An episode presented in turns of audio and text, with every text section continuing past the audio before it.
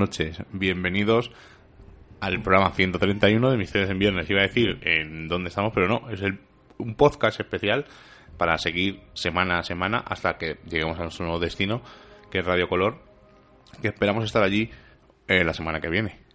Pero lo que nunca nos falta, eh, y siempre a mi lado, Seila Gutiérrez, buenas noches. Muy buenas noches, Miguel Ángel.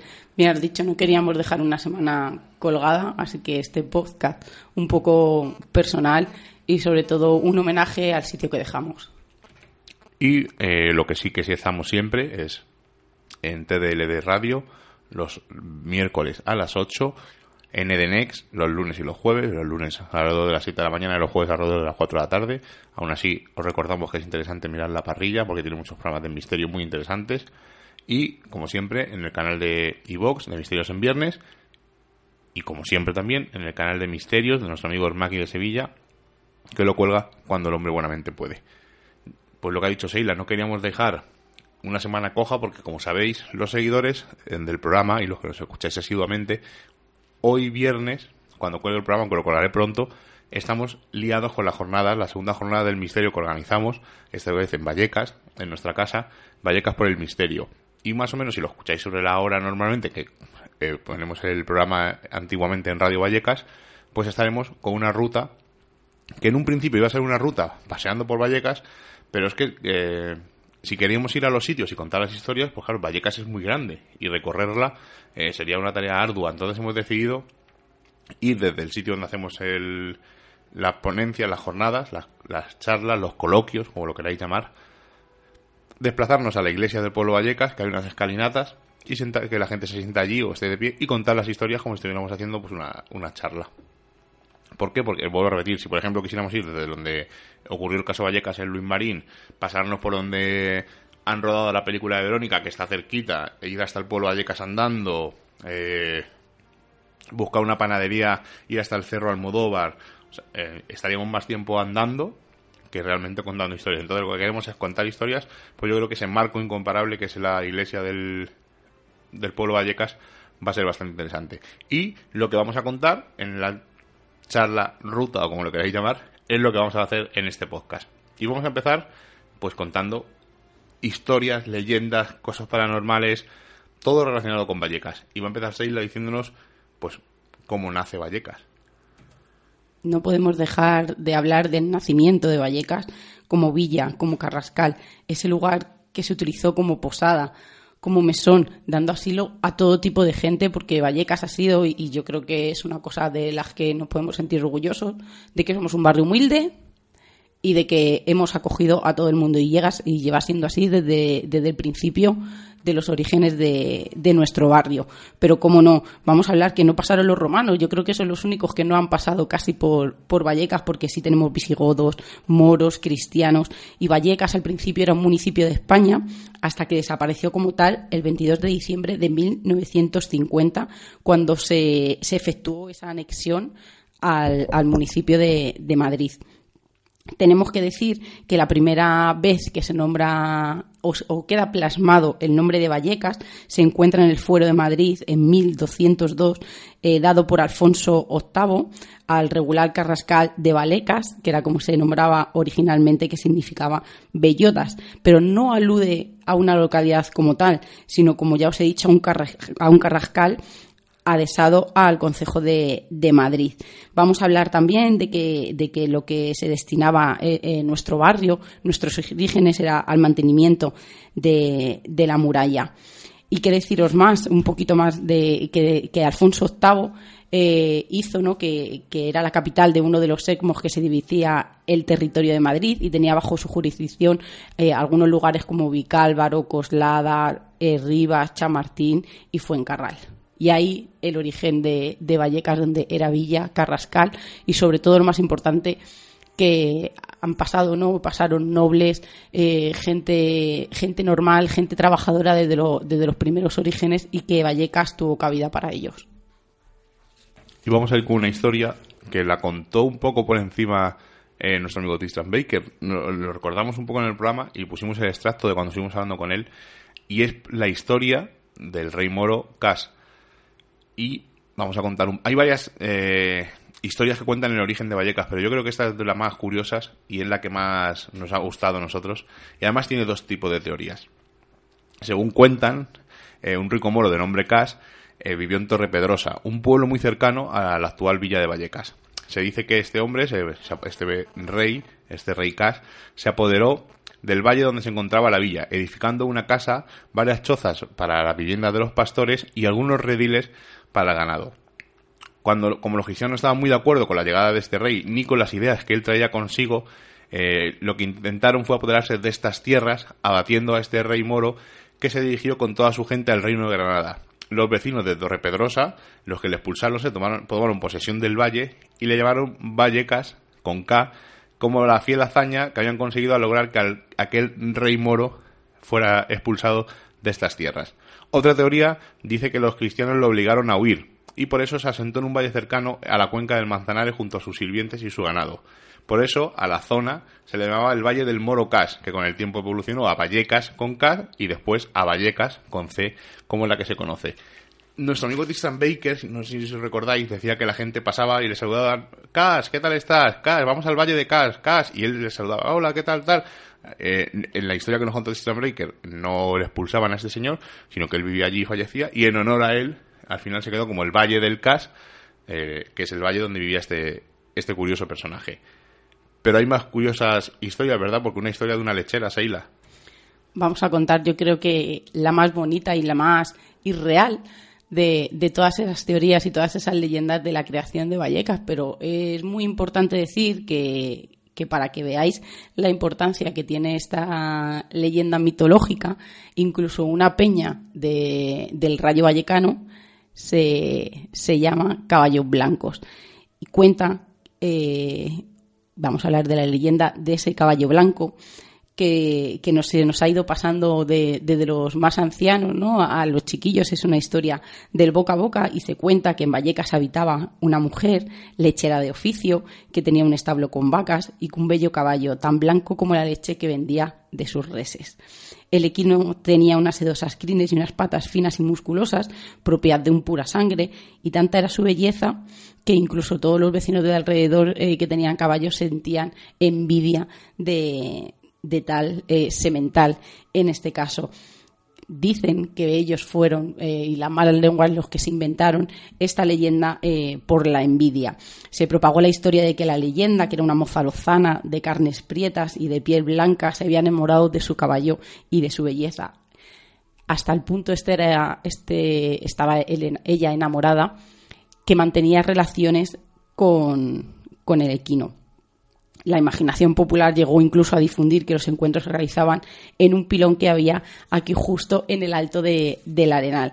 Fruto de esta unión mitológica de un humano y un animal, eh, fue, ella quedó encinta y del nacimiento eh, nació un niño que es un héroe clásico para, para Vallecas porque cuentan que posteriormente él fue quien dio origen a, nuestro barrio, a Vallecas, y le llamaban Hijos del Caballo Blanco, que incluso así es como se llama esta peña, también llamado Hijo de Mala Madre, porque por todos los habitantes que, como os hemos dicho, tenían, tenían estos, estas envidias. Bueno, y seguimos contando cosas de Vallecas, seguimos contando historias, seguimos contando leyendas, y vamos a contar más teorías sobre el nombre de Vallecas, de dónde viene porque podemos llamarle Valecas con B, Vallecas con B y con dos L's, o Vallecas, como normalmente se conoce, con V, con dos L's y con C. Es nombres que se han ido denominando a lo largo del tiempo. Y significa, puede significar, porque eh, textualmente Vallecas, lugar de valles, pues su territorio está conformado por cerros con sus pequeñas vaguadas. Hoy en día se conservan incluso topónimos. Tenemos Valdecarros, Valdeculebra, Valderribas, Valdevingómez, que está un poquito más lejos, Valdebernardo. Son terrenos aledaños a Vallecas. Según Juan Antonio Pellicer y Saforcada en su disertación sobre el origen, nombre y población de Madrid, escrito en 1803, el nombre de Vallecas parece provenir de Vallis Egas, eh, Vallecas, situado en un valle, parece que deriva de este Valle Egas. Esto sería Valle de Egas, y de ahí ese Vallecas, la conversión de la G en C es común, y algún Egas también. Es un nombre también común en aquel tiempo. Sería posiblemente podría ser el dueño del valle, donde tendría una casa de labor o una alquería o, alguna casa. Otra teoría, Dionisio Chaulí, en su libro Cosas de Madrid, del año 1886, opina que Vallecas proviene de bayucas, hostales de baja nota. Leo textualmente. Hablo de los despachos de comidas y bebidas, muy frecuentes en Madrid y sus afueras, y algunos de fama, como la hostelería de Segura, la de Manuela en el Campillo, ambas concurridas de caballeros y las bayucas fuera de la puerta de Atocha, origen del pueblo de Vallecas, alterando el nombre donde asistía la gente común a solazarse, como ahora en su puente. Me imagino uno un poco esas hospederías tipo eh, Juego de Tronos que están de moda, ¿no? Con gente que pues, iría de paso recorrerían sus, dependencias a pasarlo bien o... Pero Vallecas sigue siendo así, está lleno de bares, está lleno de, gente de diversas culturas, o sea que yo creo que, que, Vallecas sigue siendo igual, un poco más evolucionada, evidentemente, pero sigue siendo así y yo creo que además a mí me hace mucha ilusión, ¿no? Es una de las cosas que decimos, ¿no? Que eh, Vallecas tiene por metro cuadrado, ¿no? Más pares que en ningún sitio de España y fijaros, incluso en tiempos inmemoriales ya era así. Bueno, pues vamos a ver eh, de dónde podría ser el origen de la historia de Vallecas. Vamos a ver de dónde surge un poco todo también. En el monte de Vallecas se desarrollan eh, pequeñas aldeas tipo muy chiquititas, tipo alquerías muy pequeñas, por ejemplo en Mejorada del Campo, en el Castillo de Rivas, en la Torre del Campo o Torre Pedrosa y en la Torrecilla, donde se ubica la aldea de la Salmedina. Todo este territorio quedó incluido en la comunidad de la Villa y Tierra de Madrid y por lo tanto sujeto a una relación de tipo señorial en la cual la tierra y sus aldeas estaban sujetas a la jurisdicción y servicio de la villa, siendo su principal fin el abastecimiento de esta casi casi como lo que pasa ahora. Pero desde el final del siglo XIX y sobre todo, o sea, perdón, del siglo XIV y sobre todo durante el siglo XV, en todas las comunidades de la villa, con especial incidencia en las de Madrid, se produce un, proceso de privatización de los terrenos comunales asignados al núcleo principal, protagonizado por la oligarquía local. De manera que al llegar el siglo XV, Madrid perdió el dominio directo de todo su territorio, lo que provocó que muchas de las aldeas empezasen a perder población debido a que el territorio cayera en manos muertas. Parte de estos vecinos, que, se quedaron en, en, tierras muertas, por así decir, se trasladaron a la Carrantona, que sería el futuro, lo que es el futuro Vallecas, lo que es el actual Vallecas, donde existían restos de antiguas alquerías, que lo hemos comentado un poco antes, los campos se podían cultivar, existía un trabajo en, en, en régimen de parcería y se encontraba el asentimiento eh, perdón, el asiento árabe del Cerro de Almodóvar, lugar donde hoy está la ermita de Nuestra Señora de la Torre. Así nacería el pueblo de Vallecas al oeste del Carrascal y mucho más cerca de Madrid, a la que pronto empieza a abastecer de cereales, pan y paja. Hemos visto que tenían campos donde se cultivaban. A partir del siglo XVII, la explotación de las canteras de yeso, la extracción del pedernal y la fabricación de cal, todas ellas materias primas imprescindibles para el desarrollo urbano de la capital, otorgarán a los vecinos nuevos recursos y una cierta bonanza económica, reflejada en el desarrollo social, la oferta de oficios y servicios y algunas construcciones como por ejemplo el Hospital de San Ignacio, la Iglesia de San Pedro Advíncula, la Iglesia de San Ramón Nonato y una serie de eh, sitios bastante curiosos, como todos conocemos. Pero bueno, vamos a seguir contando historia de una panadería de una no, de 70, porque incluso Vallecas llegó a tener hasta 70 panaderías. Y es que estamos hablando que durante siglos Vallecas se convirtió en la taona de la capital. Teníamos unos terrenos muy ricos en trigo. Incluso los franceses vinieron aquí a, cultivar. Y en el siglo XIX, eh, casi todo el pan que se consumía en la ciudad de, Madrid se hacía aquí, en Vallecas. Y en el siglo, deciros que durante la Edad Media, incluso las tabernas de Vallecas tenían un gran prestigio debido al asentamiento en dicho lugar de inmigrantes de origen francés, como os he contado, que se dedicaban a este oficio y tenía cierta facilidad para comprar el trigo y la harina en los pueblos del Valle de Henares y dice que, se, eh, que incluso se burlaban con gran facilidad de las normas que tenían de abastecimiento en aquellos, en aquellos lugares la extracción en ese momento, aparte de que Vallecas abastecía a Madrid de cereales, paja y pan, la extracción de pedernal y la fabricación de yeso y cal también era muy importante en, en este barrio. Incluso no podemos olvidar la mina de Sepiolita, que era la más importante del mundo, que se encontraba en el cerro Almodóvar. Desde la Edad Media no solo que repartiéramos para toda, a toda la ciudad, sino que destacaba la calidad de su pan. Y ya os digo que, esto es lo que hizo que, mucho, que mucha gente viniera aquí a trabajar debido a, a los grandes campos y la gran calidad de, cultivos que teníamos. Y contaros que en el marco de la pugna por el valimiento de don Juan José de Austria y la reina madre doña María de Austria durante la minoría de edad de Carlos II, en febrero de 1669, los habitantes de Vallecas se posicionaron al lado de don Juan de Austria y lo, visitaron corporativamente, llegando a prometer que sus taonas desabastecerían el pan de Madrid si se lo ordenase. Y en el siglo XVIII, Vallecas, como os he dicho, contaba con 70 panaderías, constituyéndose esta actividad entre una de sus primeras sellas eh, de identidad, sin olvidar, como hemos dicho, eh, la fabricación del yeso y la cal y sobre todo esa mina ubicada en el Cerro Almodóvar. Así que no solo teníamos eh, posadas y bares, vamos a decirlo de alguna manera, y, algunas alquerías, sino que también las panaderías y esas minas eran lo que, lo que realmente hacía importante a, Vallecas, incluso que, como hemos dicho, los Austrias llegamos con ellos a ese acuerdo. Y lo más seguro, yo lo, adelantamos ya, es que no lleguemos a la hora. Es un podcast especial, es una cosa que hemos hecho, eh, podemos haber descansado y hemos decidido que no, que no queríamos faltar. También lo hemos hecho para dar oportunidad a la gente que no ha podido venir y que a lo mejor le hubiera gustado o no, que, pueda ver un poco por encima, porque, porque la ruta, evidentemente, nos vamos a extender un poco más y lo vamos a explicar un poco más detalladamente. Eh, esa ruta o esas charlas que, estamos haciendo. Así que la gente que no ha, pues, ha podido acercar, que, se, que tenga un, pequeño ejemplo de lo, que, de lo que estamos haciendo esta noche. Exacto. Y ahora además eh, comentaremos, va a hablar Seila sobre la guerra civil. Y luego comentaré yo un par de cosas que vienen a, coalición a lo que vamos a hablar.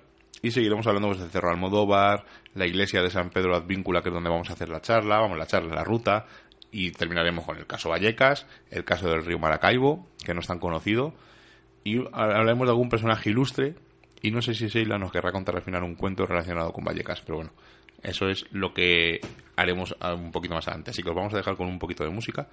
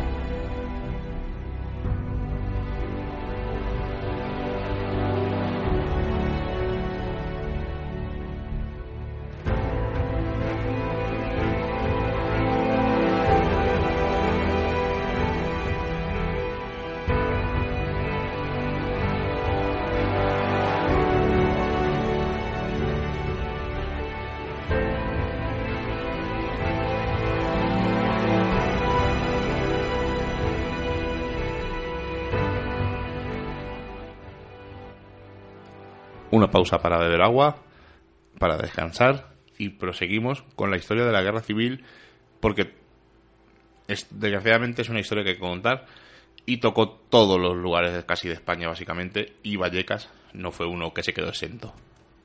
Fuimos duramente atacados y la Segunda República surge prácticamente como una fiesta tras unas elecciones municipales celebradas el 12 de abril de 1931 y contaros que en Vallecas se produce una rápida movilización, ya que las organizaciones obreras y sindicales, al igual que el resto de Madrid, llevaban tiempo temiendo por un levantamiento militar, sabían que, algo iba a ocurrir, algo se estaba moviendo. Y estas organizaciones rápidamente pasan a ejercer el control de la calle. Además, hay un testimonio que me pareció súper chulo porque cuenta que, textualmente además, en mitad de una película que se estaba ofreciendo en el cine de verano San Méndez, que estaba en la calle Felisa Méndez, actual calle de Montigueldo, pararon la proyección para comunicar que todos los miembros de los sindicatos y partidos políticos que se presentasen de inmediato en sus respectivas sedes con motivos de organizarse para defender la República. O sea, que, sabían, ¿no? Incluso se, paralizó Vallecas porque sabían que, un ataque inminente o algo, algo estaba ocurriendo. Deciros que el cerco a Madrid afectó mucho a Vallecas, igual que a otros barrios, y, se acentuaron sobre todo aquí los bombardeos y, como consecuencia la escasez de alimentos, el miedo. Eh, hay testimonios que cuentan que desde Vallecas se podía oír el ruido de los fusilamientos en el Cerro de la Plata, que el 6 de noviembre en las inmediaciones del puente de Vallecas fue abatido un avión enemigo y capturado su piloto de nacionalidad italiana. Y las zonas más afectadas fueron Entrevías, El Pozo y Villa de Vallecas. ¿Qué más contaros que en esta larga batalla eh, cuyo frente llegó a las puertas de Vallecas, supuso uno de los peores momentos para el barrio debido a este bombardeo de aviones y baterías, el cañoneo de, la ropa, de las tropas franquistas, especialmente para el barrio de Entrevías, como os he comentado, y que fue prácticamente arrasado y teniendo que ser evacuada su, su, población. Hay otro testimonio que cuenta, me acuerdo que en el patio de mi casa, situado en el puente de Vallecas, había un refugio y cuando sonaba la sinera todos los vecinos nos metíamos dentro y corríamos a dormir en el metro con colchones en el suelo. La zona de Puente de Vallecas se vio muy afectada por, esta batalla debido a los intensos combates aéreos que se vivieron en estos días y sobre todo por, las baterías antiaéreas de, de, la Legión Cóndor instaladas en el Cerro de los Ángeles, donde cayeron muchos proyectiles en diversas partes del barrio. Cayeron bombas en la carretera de Valencia, calle Doctor Salgado, Incluso una bomba cayó muy próxima al metro situado en Puente de Vallecas, destruyendo gran parte del túnel usado como refugio por la población vallecana cuando sonaba la que, eh, avisaba ¿no? esa proximidad de, los aviones.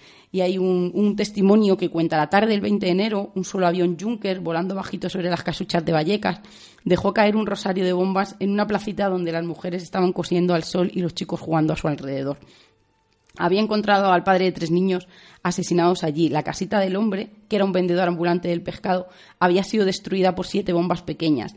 La mujer había caído muerta en la puerta con el niño eh, todavía mamando y las dos chicas mayores habían sido muertas en el acto que deciros que, creo ¿no? Que, es una clara imagen de lo que, de lo que pasó en, en, España, ¿no? pero sobre todo en Vallecas, que era de lo que estamos hablando esta noche, que fue un barrio muy azotado por, por los bombardeos y yo creo que queda muy, muy, bien, eh, muy bien representado esa foto que, dio la vuelta al mundo, que se está haciendo para que se declare bien de interés patrimonial. Y es que en la calle Pedroncelli Robert Capa, ese gran fotógrafo, eh, hizo una foto que dio la vuelta al mundo donde tres niños hablan entre las ruinas, están sentados en la cena de la fachada de la casa y no hay más que hay escombros y balazos y es un escenario, pues como dicen, apocalíptico, ruinoso y que representa muy bien la infancia. Creo que además es una foto que representa muy bien el alma de Vallecas, ¿no? que siempre nos levantamos porque deciros que, antiguamente casi se tenían que hacer eh, constantemente las casas que, tenían porque venían riadas, no había alcantarillado y los ríos eh, de agua que, se formaban destruían todas las casas y como dicen, no por, por la noche se caían y por la mañana se levantaban. Y yo creo que esta foto eh, retrata muy bien lo que es el, el alma de Vallecas porque con todo lo que ha tenido, ¿no? Y con todas las veces que se ha caído siempre se ha vuelto a levantar y, sobre todo eh, estos niños, ¿no? Que, juegan y que no parece darle importancia a lo que tienen detrás. Y a coalición de lo que tú cuentas, eh, comentar que después de la guerra, pues como todo el resto de España, la población sufrió muchísima hambre y muchas necesidades. Y con el paso del tiempo, una vez ya se fueron recuperando, Vallecas recuperó su condición de barrio dormitorio, como pueden ser ahora otros barrios aledaños tipo Móstoles o Getafe, que es lo que se denominaba antiguamente barrio dormitorio, y comenzó a crecer rápidamente a partir de los 50 con la llegada de numerosos emigrantes a la capital procedentes de zonas pobres y zonas agrarias del país. Es justamente en el año 1950 cuando se junta ya al término a lo que es Madrid. A finales del siglo XIX, Madrid ya cuenta con un número importante de fábricas atendidas por obreros de barrios periféricos como Pacífico, Vallecas, etc. El arroyo Broñigal eh, por la ausencia de un puente en condiciones que lo salvara, constituyó una frontera natural en la dirección sureste de la capital. Pero también será en esta época cuando por fin se levante el puente, agilizando las comunicaciones y posibilitando la aparición de nuevos asentamientos al otro lado del curso fluvial en el término de Vallecas. Nacen así las colonias Doña Carlota, Picazo y Nueva Numancia, siendo este último nombre el oficial para el nuevo barrio que, sin embargo, desde el primer momento se empieza a conocer como Puente de Vallecas vamos a contar más cosillas. ¿Qué nos puedes contar, Seila? Historias de mujeres. Sí, lo que quería recordar que se me había olvidado, bueno, no se me había olvidado, se me ha pasado contar en la guerra no podemos dejar de hablar de los campos de concentración. Aquí en el campo del Rayo, en el que ahora es todo júbilo, pues hubo una temporada que no era así y fue utilizado como campos de concentración, donde todos sabemos eh, se daban condiciones infrahumanas, hacinamiento, frío, eh, un montón de infecciones de las que muchos de los presos que estaban allí llegaban llegaban a morir y, deciros que muchas personas fueron detenidas en este antiguo eh, campo de fútbol radio vallecano convirtiéndose en un gran campo de concentración donde se vieron recluidos gran número de vallecanos, incluso de madrileños procedentes de todas las ciudades, porque eh, se dice que estaban tan llenas todas las cárceles y todos los, eh, todos los demás campos de concentración que a Vallecas llegaron una cantidad masiva de, de presos. Se mantuvo durante algo más de un mes y hay testimonios que, está, como hemos recogido a lo largo de la noche, ponía allí se morían como chinches a la intemperie, con frío, lluvia, pues los pobrecitos, algunos venían heridos y no los curaban. Había mucha gente cuya familia era de aquí y les llevaban algo, pero ¿qué les iban a llevar? Si lo que fuera, tampoco tenían nada. Y la, la mortalidad fue, fue muy grande. Eh, era tan grande la, eh, el hacinamiento que incluso a los que tenían en las cárceles penas de poco de poco clasificación les daban les daban la libertad porque porque era imposible pero creo que era de reseñar que, que el campo de fútbol de Rayo Vallecano durante un mes estuvo lleno de gente herida muerta de frío con infecciones y que fue un gran campo de concentración y ahora sí voy a contar una de esas historias que me gustan a mí, que hace de Vallecas luchadora. Pero un campo de concentración o una especie de prisión, ¿no? fue, un campo, fue un campo, ya la gente lo nombra como campo de concentración. Incluso yo, yo recuerdo, eh, mi abuelo, mi abuelo era, era rojo, ¿no? Pertenecía al Partido Comunista y ellos vivían en Sierra Carbonera, en una pequeña corrala y una de las veces que los detuvieron, porque él tenía un cargo un poco, un poco alto, una de las veces que, fueron a por papeles y sacaron a todos a la calle, les hicieron cantar el sol, bueno, cara al sol, lo típico, ¿no? Que, en, aquella época, cuando se hacían los registros de papeles, ¿no? De lo que podían incautar, se, se, les hacía, ¿no? Les sacaban a toda la corral afuera y ellos entraban dentro y destrozaban y arrasaban. A él se lo llevaron, pero él estuvo, eh, estuvo por uno, creo que por cuatro caminos. No le trajeron aquí, pero él siempre contaba y él siempre hablaba que quizá a lo mejor el término no está bien, pero lo, lo decía, no sé muy bien la definición de campo de concentración técnicamente, pero él sí que hablaba siempre de campo de concentración, igual que en el que estuvo en Cuatro Caminos. Bueno, pues cuéntanos esa historia para quitar este sabor agridulce. Franco había muerto, ya había terminado todo, pero evidentemente la miseria, eh, el ahogo, ¿no? Por, por, lo que, por lo que podía venir, por ese futuro incierto, ¿no? Y, lleno de, pobreza y, de miseria, eh, azotaba, azotaba Vallecas. Y hay que contar que, que incluso vamos a hablar que, es una tierra, ¿no? Vallecas es, es, la tierra con más transición que ha habido. Y una familia de Dione Morcuende se instaló en el poblado de Chabolas que acogía eh, a las desmadres eh, en aquella época y llegaron desde Candelera, desde Ávila. Y, dice, ella cuenta que recuerda perfectamente que, que 350 pesetas que pagaba por su casa, que, que solo los, los, ricos eran los únicos que podían vivir en un piso, ella solo podía eh, pagarse esa chabola y era todo, pues como hemos contado antes, no el lodo por las calles, esa falta de agua corriente, la luz eléctrica, y vamos a hablar que ni el autobús llegaba a este lugar de chabolas. Pero esto dejó de ser así porque ella dice, llegó, vaya si llegó. Las chabolas aparecían por la mañana como setas y dice que las levantaban por la noche, porque como os he contado antes, las riadas e incluso esos registros hacían que, las derrumbaran.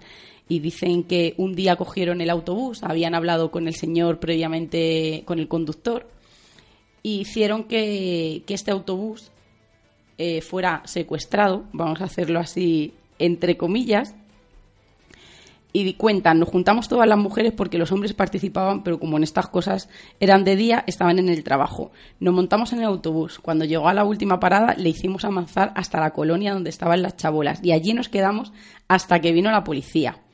El autobusero estaba en la misma lucha, ya que habíamos hablado con él antes. Todos estaban hartos de meter los pies en los barrizales. ¿Qué hicieron? Pues se levantaron, llegó la policía, montaron un sin Dios allí, se bajaron todas las mujeres, dejaron a los niños dentro porque si no podían entrar en el autobús y llevárselo otra vez a, a cocheras y a partir de ese día el autobús llegó hasta el poblado de Chabolas. Una historia curiosa. De lucha vallecana. Que es una cosa que siempre se asocia a lo vallecano, ¿no? De lucha, de reivindicación, eh, de dar mucha guerra. De, solidarios. También. Además, eh, hubo hace tiempo un vídeo creo que fue en la sexta, en el intermedio o algo de eso, que comparaban la solidaridad de un barrio obrero con un barrio con poder, con dinero, vamos a decir. Y, y que era Vallecas, porque se hizo ahí en Peña Gorbea, en el, en el paseo ese que hay en la plazoleta. Y damos mucho más dinero nosotros, tampoco es que fuera excesivo, pero éramos más solidarios. Había más gente que daba, si había 50 personas, por ejemplo, por poner un ejemplo, que no recuerdo bien el número, eh, daban más.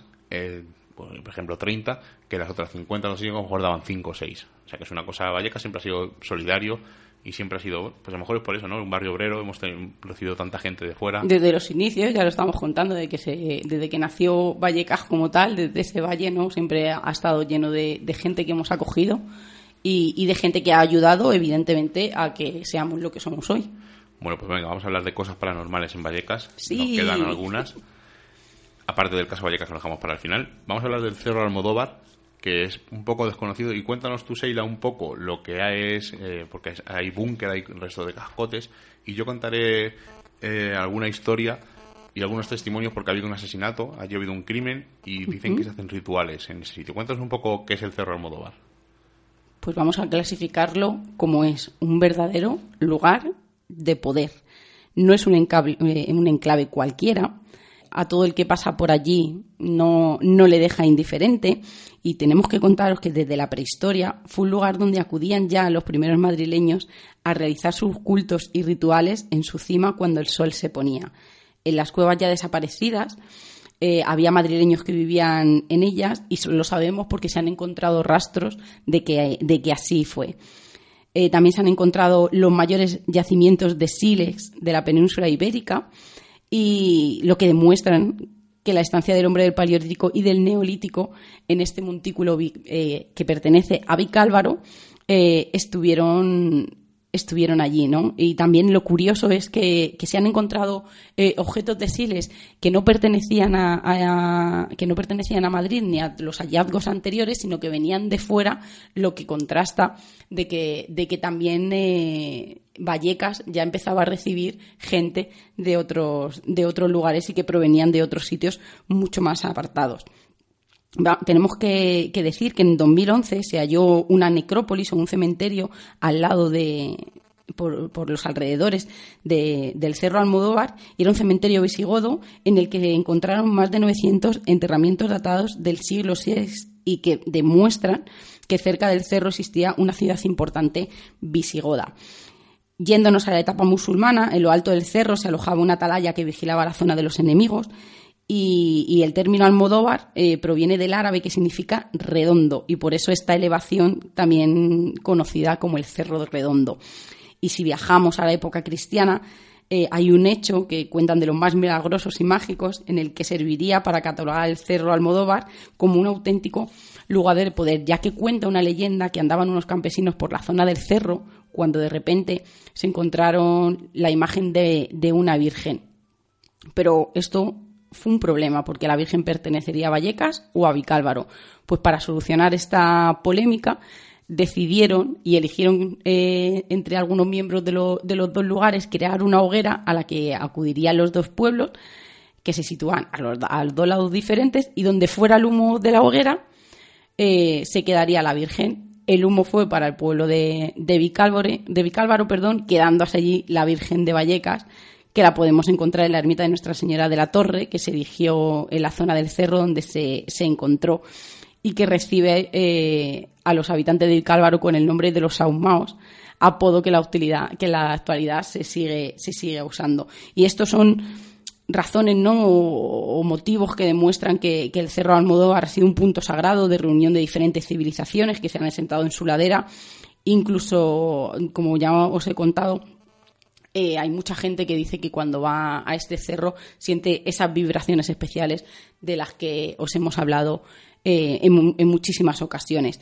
pero como no, en un cerro donde se divisaba a los enemigos, como no, pues evidentemente en el Cerro Almodóvar hay un búnker y como os hemos dicho antes, eh, la guerra civil sacudió toda la zona del sureste madrileño, siendo todo, esta, todo este territorio el lugar donde hubo enfrentamiento de los dos bandos. Y la idea de entrar en Madrid del general Valera atravesando el río Manzanares a su paso por Villaverde y mediante la conquista de Vicálvaro y Vallecas hizo que el presidente de la República, Francisco Largo Caballero, ordenara a la sexta, no, perdón, a la décima Brigada Internacional acantonarse en el barrio vicalvareño. El barrio donde se encuentra el Cerro Almodóvar fue tras esta batalla cercado por las tropas nacionales franquistas y fue cuando se crearon refugios antiaéreos que eran inútiles eh, porque la gente de Vicálvaro eh, no, les daba tiempo a llegar e incluso tenían que dormir en, bodegas.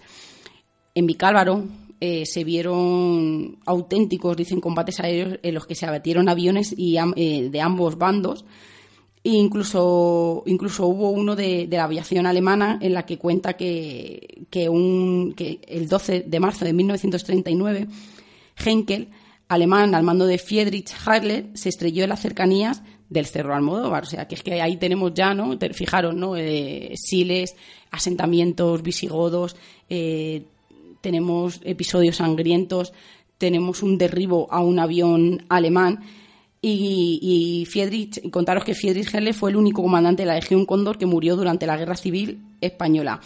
Y como y yo nunca lo he visto, además nunca nunca lo sabía, vamos nunca lo había, nunca lo había escuchado que de la Guerra Civil nos queda como legado una piedra la que estaba colocada en el punto exacto donde este avión alemán se estrelló, una estela funeraria donde había una cruz de hierro pintada que evidentemente unos vándalos quitaron pero que sí que se conserva en el archivo histórico de, de Vicálvaro y yo no era una era una cosa que nunca nunca había escuchado.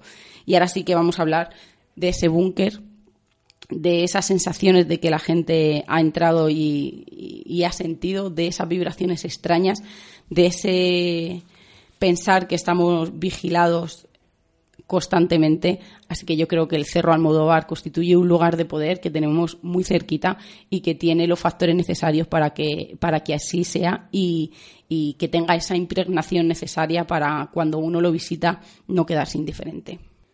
Bueno, pues eh, me toca contaros la parte más macabra.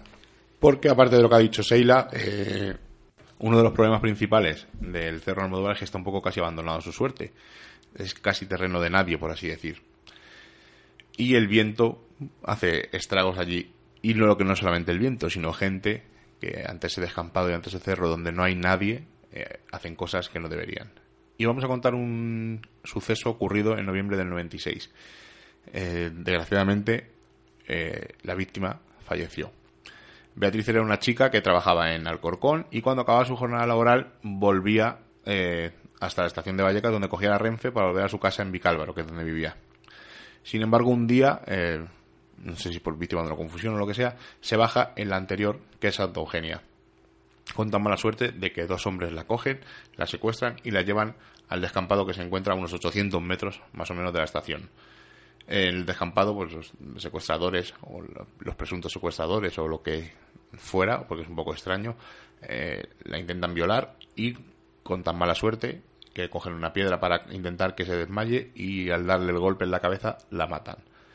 Eh, hasta que no pasan dos días, esto ocurrió el 27 de noviembre, hasta que no pasan dos días, el 29 de noviembre no se halla el cuerpo de Beatriz. Eh, está, como os he dicho, con un golpe en la cabeza y esta chica ha fallecido. Empiezan a investigar y hasta dos años más tarde no localizan a los posibles secuestradores eh, y uno de ellos confiesa lo que hicieron víctima de un según ellos, una enajenación mental. Y en el interrogatorio, eh, incluso dicen los policías y testigos que uno de ellos rompe a llorar y cuenta todo, el otro calla totalmente. Pero no solamente ha habido asesinatos allí, en este lugar, sino que dicen hay gente, porque es un sitio de, donde la gente pasea, porque es un descampado grande, eh, dicen que hay gente que haciendo cosas extrañas. Y no son uno ni dos los testigos y los testimonios de gente que ha visto a un grupo de personas en el Pinar del Cerro realizando extrañas ceremonias. Incluso una de las personas ha ido al, día siguiente de ver a estas personas y ha encontrado pájaros degollados, lenguas de animales con un alfiler en medio, velas rojas, restos de una pequeña hoguera y dicen que puede ser eh, rituales satánicos o, o alguna cosa extraña. Incluso una persona dice que vio una hoguera pequeña con palos minuciosamente cortados alrededor para, que hacer, para hacer esta, esta fogata.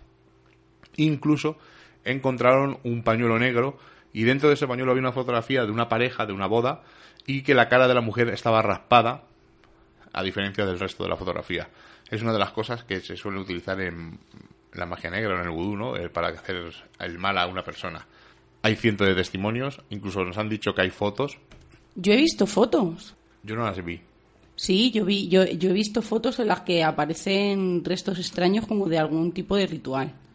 Pero estamos hablando actualmente, que esto está pasando eh, hace semanas, eh, que, la gente va a pasear porque es un sitio en el que la gente va a pasear los perros y, ir en bici y, dar largos paseos en la que se encuentran todo tipo de, de hallazgos extraños como los que estás contando. Y ya incluso eh, cuando estaba con nosotros Álvaro Anula, nos lo comentó alguna vez, porque él vive por allí cerca, cuando lo acercábamos a casa, nos decía que alguna vez había visto luces por la noche, sobre todo en el pinar, en ese pequeño pinar que hay, y no es una cosa que de ahora, sino que lleva bastante tiempo. Y vamos a dejar la iglesia del pueblo Vallecas para después, vamos a contar si quieres el caso Vallecas, que es más paranormal relacionado con lo que estamos contando, y ya dejamos la historia del, de la iglesia del pueblo Vallecas para finalizar. La joya de la corona. Pues si quieres, vamos a escuchar el tráiler de Verónica, que es la película que se ha estrenado relacionada. Que hay que aclarar una cosa, porque eh, abordaremos este tema en el programa de la semana que viene, porque vamos a, grabarlo en directo, la semana que viene o la próxima, vamos a grabarlo en directo en las jornadas y abordaremos sobre el tema en profundidad. O sea, solamente vamos a contar el caso este y el caso del lago Maracaibo, que es menos conocido. Pero eh, decir que no es un documental no está basado, sino que está simplemente inspirado. Entonces, claro, hay mucha gente que ha protestado, no, no se parecen nada. Hace guiños. Hace guiños, la gente que conozca el caso Vallecas verá guiños, como el de la fotografía, por ejemplo, y dirás, ah, pues qué curioso. Pero es que está inspirado, además que lo pone desde el principio de la película, inspirado. Y creo que como película es muy excelente. Es muy, muy entretenida, causa incluso momentos de miedo, de sensación. A lo mejor eh, por buscarle un pero para el que la haya oído, y no vamos a hacer ningún spoiler. Eh, la ambientación es excelente, pero... Excesiva. Es tanto que mostrar la ambientación, tanta ambientación, tanta ambientación que cansa un poco. Y por sacarle un pero, pero, pero, el bicho que sale, que no vamos a decir más, que es muy típico, tópico, que tampoco define nada, no, sé. Eh, es lo único que yo veo que puede sobrar, el bicho, pero el resto es una película excelente. Es que estamos hablando del caso Vallecas, que es uno de los casos X, eh, sin clasificar casi no por, por excelencia, porque realmente no ha habido un, análisis claro a lo que allí ocurría. eso lo, abordaremos en el, en el programa y veremos si es. Vamos a escuchar el tráiler y seguimos. Policía, ¡Ayuda! ¡Ayuda, por favor! Necesito que te tranquilices y me describas lo que estás viendo. ¡Está aquí! ¿Sigues ahí? ¿Hola?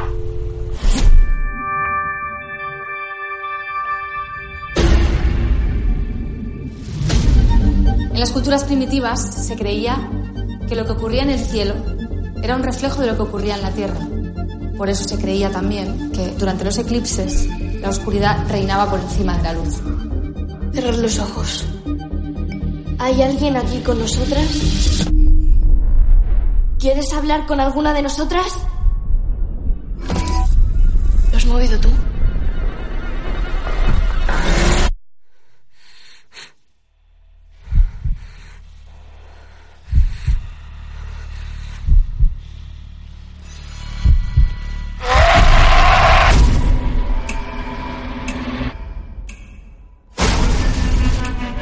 Muy peligroso.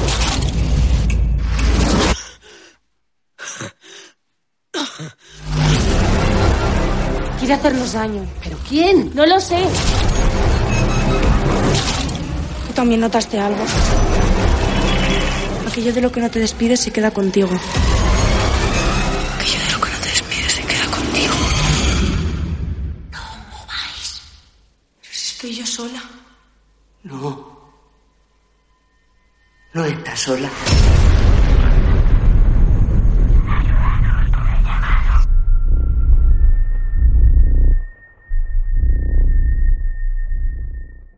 Bueno, pues eh, la historia es de sobra conocida, pero vamos a recordarla muy brevemente. En el año 1991, en agosto, fallece Estefanía Gutiérrez Lázaro, eh, víctima supuestamente de una Ouija que practica en el colegio, que su profesora les interrumpe y al interrumpir se rompe el vaso que, hacen de que usan de planchet y eh, un extraño humo, blanco o negro, dependiendo de la fuente, se le introduce a Estefanía.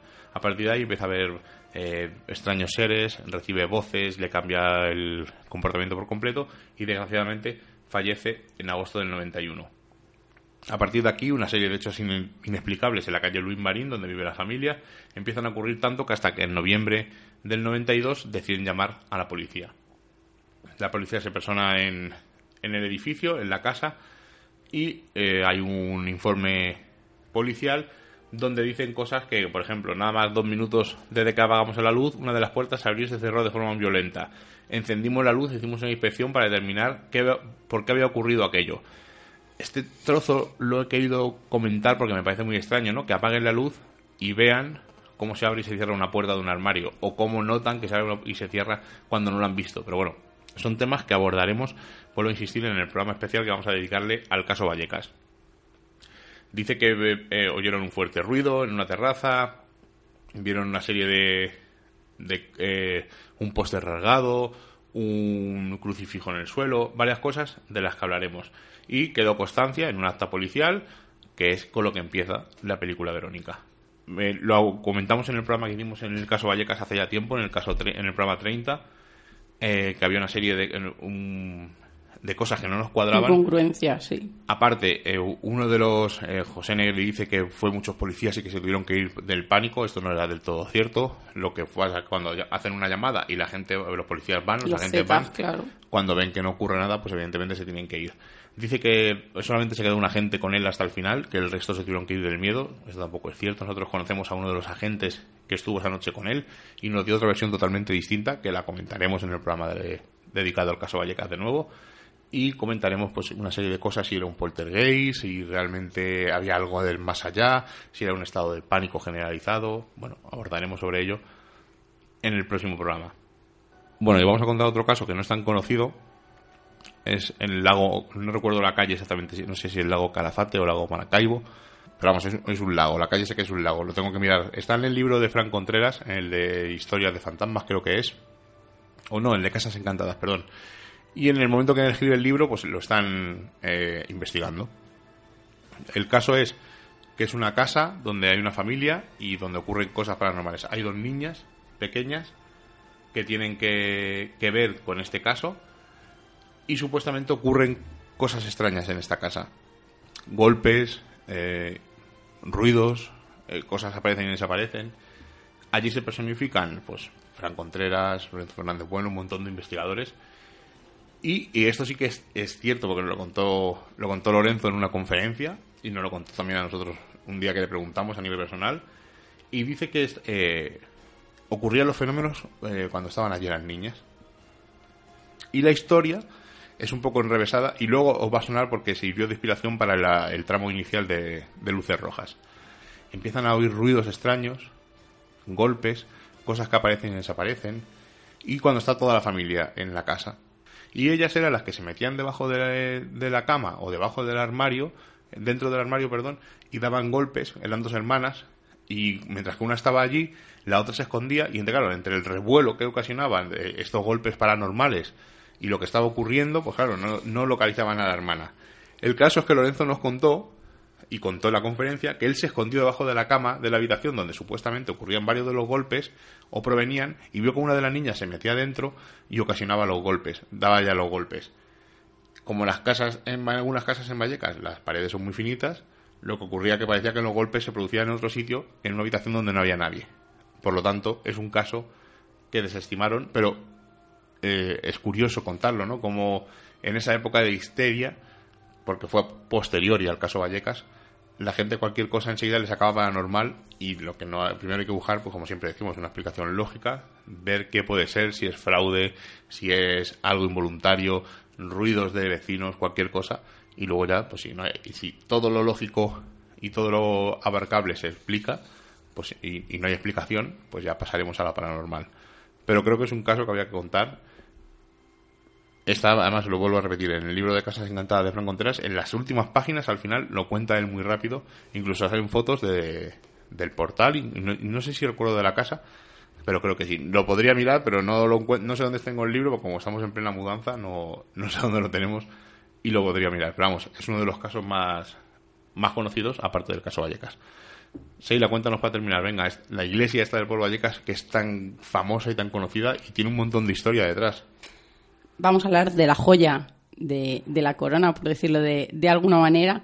Estamos hablando de, de la iglesia del pueblo Vallecas, que, se, que está en el casco histórico eh, de este barrio.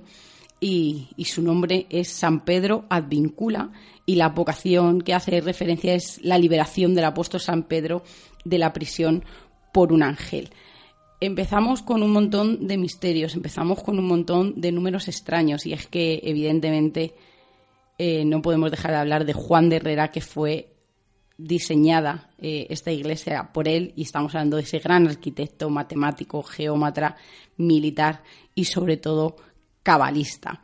Vamos a decir que, que es una que fue declarada bien de interés cultural en el año 1995 y el primer documento donde y ese manuscrito donde aparece por primera vez esta iglesia es en 1427 y que describe una edificación de tres naves de estilo probablemente mudéjar, dada la presencia entonces de un importante núcleo de, po- de población musulmana eh, en Vallecas.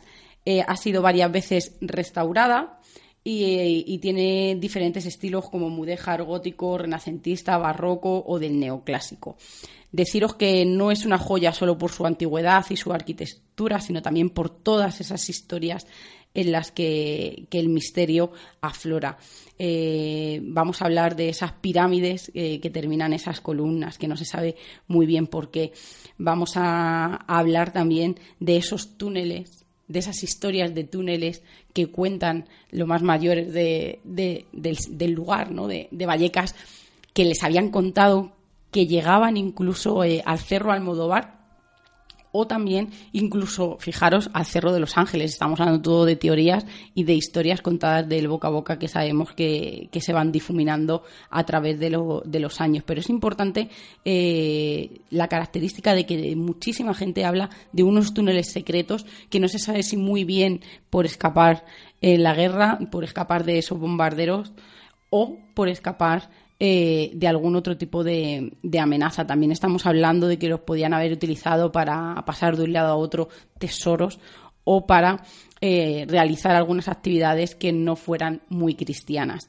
También tenemos que hablar, y esto sí que, que me lo han contado a mí personalmente, eh, en la iglesia se hacen otro tipo de actividades, no solo religiosas, se dan talleres, se hacen algún tipo de cursos, y en un, en un curso que había de, de música, un familiar mío estaba haciendo allí un, un cursillo, estaba dando unas clases, y un chico que, que estaba como de mantenimiento, eh, le contó que una de las veces eh, que bajó abajo a los sótanos, y no podemos olvidar eh, que es una iglesia en la que pasó muchísima gente ilustre, en la que hay un registro muy curioso que, si tuviéramos acceso a él sería muy interesante, en la que hay unos bautismos, en la que hay unos enterramientos, en las que hay unos, unos enlaces de gente ilustre y un poco extraños, algunos y sobre todo lo, lo que nos interesa en este caso son los enterramientos. Él cuenta que una de las veces que, que bajó a por material a, uno de estos sótanos, a los bajos fondos de, de la iglesia, eh, se encontraron, eh, no sabían muy bien cómo había aparecido allí, en una de las salas que, que estaba muy abandonada, eh, como un agujero, ¿no? Y había allí como un tipo de ataúd.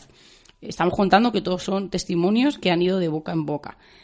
Abrieron ese ataúd y lo que encontraron allí fue el cuerpo casi bueno, incorrupto en ese, hasta ese momento que se abrió el ataúd de- del cadáver casi momificado, vamos a decirlo de alguna manera, ¿no? Estaba, no sabe muy bien explicarlo porque eh, al abrir el ataúd y al entrar en contacto con, con el oxígeno dice que quedó reducido a, a cenizas.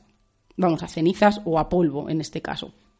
Y estamos hablando que lo que ellos vieron en, ese, en esas décimas de segundo fue como el cuerpo pequeño de, de una niña que tendría quizá unos tres o cuatro años, vestida de la época con, con esos, nos imaginamos, ¿no? Esos vestidos con encajes y con lazos, eh, que había fallecido y que fue allí semi-enterrada eh, quedó descubierta en ese momento y al abrir el ataúd al contacto con el oxígeno quedó reducida a polvo.